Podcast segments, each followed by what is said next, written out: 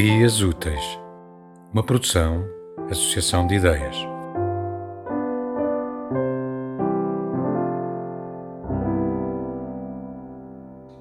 Não te canses mais.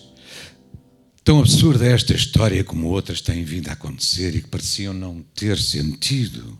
Todos temos os nossos momentos de fraqueza, ainda que o que nos valha é sermos capazes de chorar. O choro, muitas vezes, é uma salvação. Sempre ouvi dizer que os santos são necessários à nossa salvação. Que ninguém se salva, ninguém se perde. Fraca consolação para um aflito. Não há consolação, amigo triste. O homem é um animal inconsolável. Que padecimento. Sofro de tonturas, vertigens, atração do abismo, ou como quer que lhe queiram chamar. Na guerra há mais claridade. Tu és sete sóis, porque vês às claras. Tu serás sete luas, porque vês às escuras. Agora vamos em frente. O sol está além. Para a direita fica o mar. Em alcançando o lugar de gente, saberemos onde estamos. Que serra é esta quando quisermos cá voltar?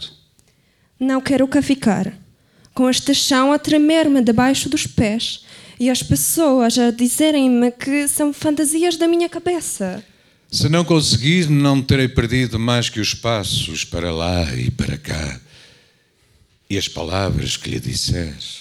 Imagine o que irá ser o alvoroço quando derem pela sua falta. Capazes de chamarem a polícia logo na primeira hora. Vão pensar que está morto, enterrado, enforcado numa pernada ou atirado ao rio.